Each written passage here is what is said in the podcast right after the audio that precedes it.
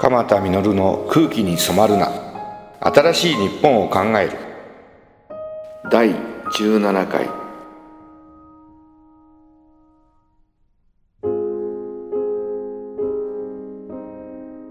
鎌田流コミュニケーションの技術。寒くなりました。今日は長野県は南進の方は雪がちらつきました。今年は寒くて何度も何度も雪が降っています。もう八ヶ岳は真っ白です。今日は諏訪千代病院の緩和ケア病棟を開診してきました。毎週火曜日開診をしています。がんの末期の患者さんが入院しています。多くの方は主治医から本当の話を聞いています。がんであること転移があること。それでも不思議なほど諏訪千代病の緩和ケア病棟はあったかいです。明るいです。笑いが絶えません。東京からも転院してくる方が多いです。みんなびっくりします。なんでこんなにあったかい？なんでこんなに明るいの？体の痛みが緩和されているペインコントロールが上手ということもあります。でも同時に心の痛みや社会的な痛みやスピリチュアルな痛みを上手に取り除いてくれているということも大きいと思います。見る側と見られる側医師と患者の間に信頼や納得が出来上がっていることが大きいように思います。自分が改心をしながら考えてるのはいつもどんな状況にあっても小さな希望でいいから希望を持ってもらえるような空気や雰囲気を作る。そのためには自分が会心に行って部屋の中で診察をしたりコミュニケーションをとってる間にどんな人にでも一度は作り笑いでもいいから笑ってもらおうと心がけてます。初めは作り笑いでもだんだんだんだんに腹を抱えて大笑いになっていくんです。笑うと筋肉が動き出します。不思議なほど大笑いした後は痛みが薄れています。何度も何度も笑うことをしてると一回家に帰ってみるかとか家族で温泉に行ってみるかとか描きかけてた絵を描き上げてみようとかなんか希望が出てくるんですね。この希望が出てくる。そのためにはいつも僕が心がけてるのは聞くこと。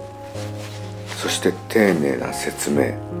その聞くことと丁寧な説明を通して相互理解。そこから信頼とか納得が生まれてくる。助からなくてもこれだけのことしてもらえたということで多くの患者さんは納得をしていくのです。どうやったらよく聞けるか。っていつも考えてます。患者さんの部屋に入っていく時おはようございます」って大きな声で元気よく部屋に入っていきます。でもいつまでも大きな声だと大切な話をしにくくなります。患者さんの聴力が特別に落ちてなければ大きな声は出しません。大きな声でずっと元気を振りまいていると弱ってる患者さんにとってはなんか迫力で負けちゃうような感じがするしガミガミ言われてるような感じがしちゃったりするんです。だから柔らかな声でできるだけ聞こえる程度の穏やかな声でもう一人の自分が自分のポジションとか自分の声の大きさとか声の質とかいろんなことを冷静に考えています。できるだけ目と目と合うような形でお話をするのがオーソドックスな話し方ですよね。でもいつも一つのオーソドックスな話し方だけではなくて時には今日はこの患者さんなんか僕に聞いてもらいたいことがあるんじゃないかなって思った時は僕の周りの空気っていうのかな。喋りやすい空気僕の周りにこう広げるんですよ見えないけどね見えない空気なんだけどその空気がとっても大事なの。で時にはねコミュニケーションの基礎的なスタイルの対面するっていうのをやめちゃうのよ。患者さんの横に座って患者さんのベッドサイドに座るなんてお行儀悪いでしょ。でもねとってもいいの。患者さんが車椅子に乗れれば車椅子をして庭へ出るでしょう。もうちょっと冬だから今はもう向いてないけど秋なんかだったらね幸代病院の庭ってとっても綺麗その庭のベンチに2人で座って同じ八ヶ岳を見たりしながら患者さんのちょっとももと僕のももが触れ合ったりするような体温を感じるような関係で話をしていると患者さんがまだやり残してる大切なことがあるってこう話しかけてくれたりするの。そうすると僕たちが何をこの患者さんのためにしてあげたらいいのかが見えてくるのね。聞くことってとっても大事です。それ患者さん側からすればさ何なの？ナラティブテラピーなのよ。自分で語りながら聞いてくれる人が大事なの。いることが大事なの。聞いてくれる人がいることが。患者さんは自分で語りながら僕がいくら医者でも遮ってこうしなさいああしなさいって全部決めちゃわないの。できるだけ患者さんが語りながら自分で自分の置かれてる現実を受け止めながら納得しながらなおかつ諦めないんだよね。そっからじゃあ厳しいのは分かってるけどもしかしたら一生懸命リハビリしたりしてたら元気が出るかなとかね。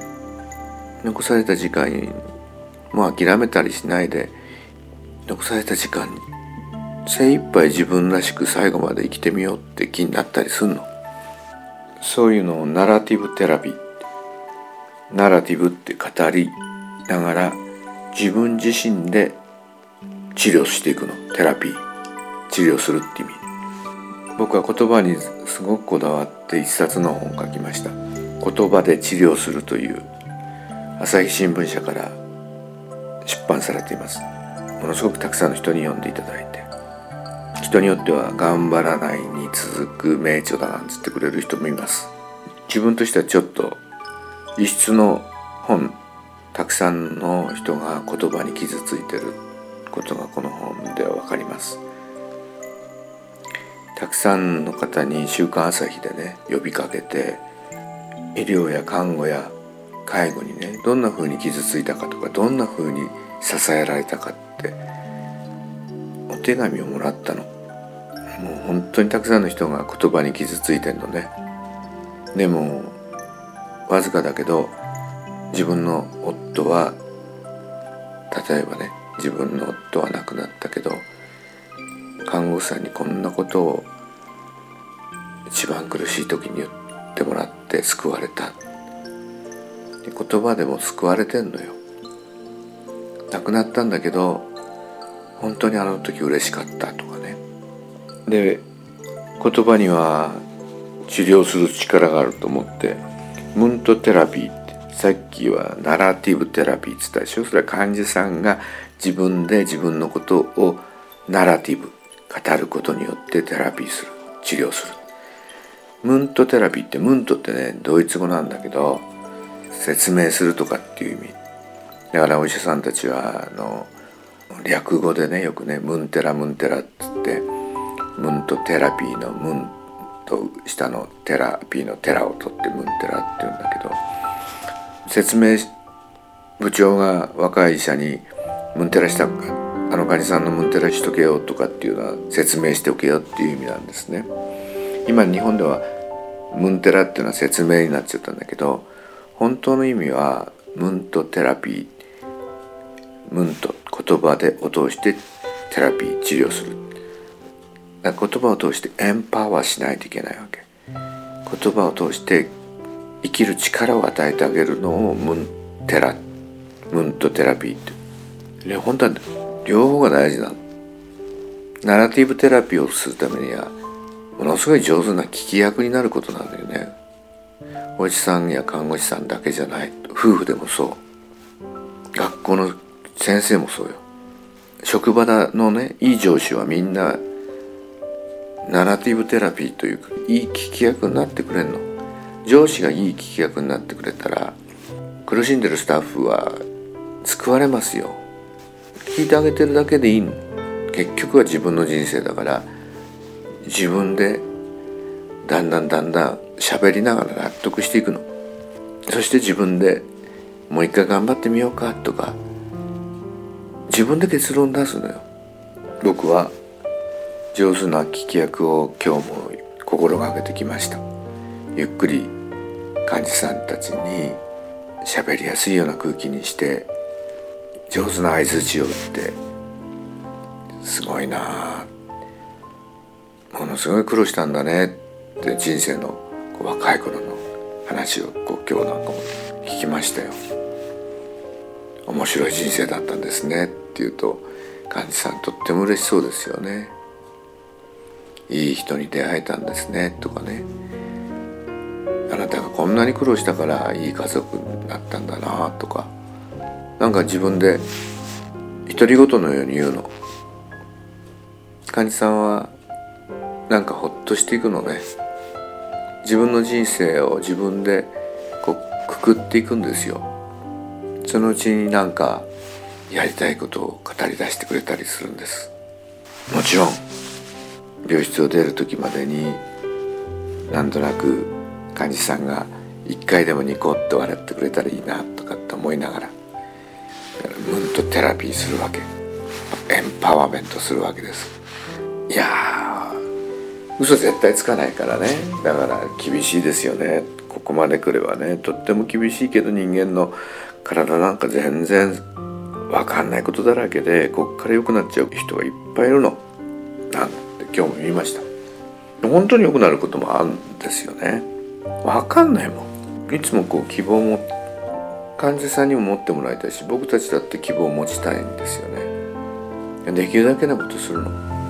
エンパワーすエンパワーすることってとっても大事だと思ってるから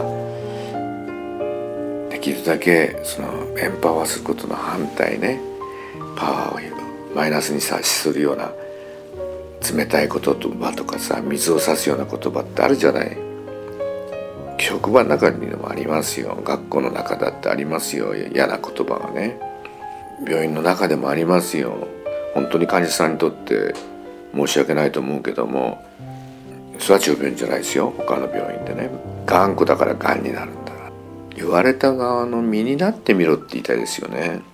ある乳がんの患者さんが。先生の言う通りちょっとしなかったらあんたみたいな人がいずれ苦しくなって鉄道に飛び込むんだ。でも死亡診断書なんて書いてあげないからってひどいことを言う。医者がいるんだ。自分の言う通りにしない。と何もしてやんないぞって脅かしてんのね。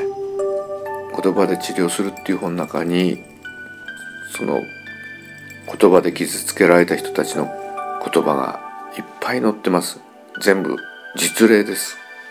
病院に死にに来たようなもんだなって言ったご主人そのご主人の言葉をもう亡くなったんだけどご主人のことがずっと忘れられない。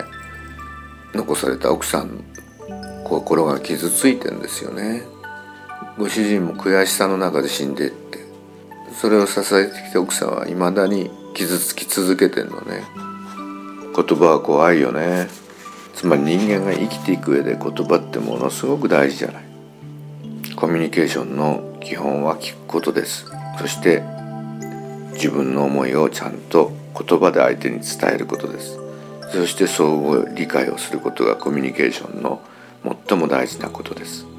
その上で信頼とか納得というのができてくるの。その時良かれと思って決断したけど結果としてうまくいかないこともあるのよ。それでもその相互理解の上で決めたことは結果が悪くても納得できるの。ここがコミュニケーションの大事なところですよね。コミュニケーションを通して自分たちの治療をきちっとしたコミュニケーションで治療が行われた時はもちろんよく病気が治る率は高い。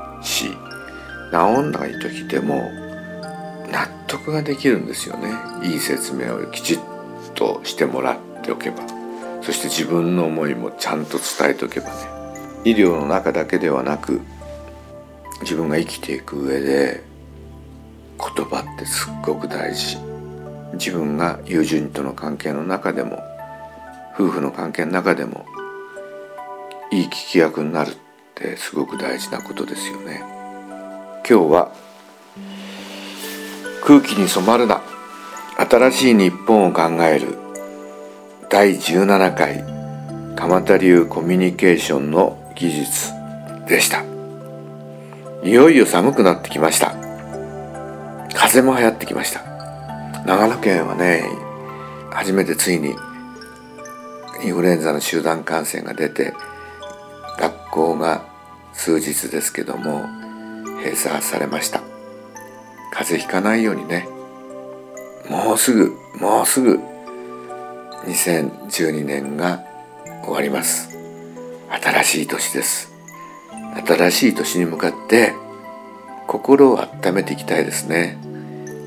そして新しい年は心を熱々の状況で新しい年を迎えてなんかみんな来年元気になりたいね。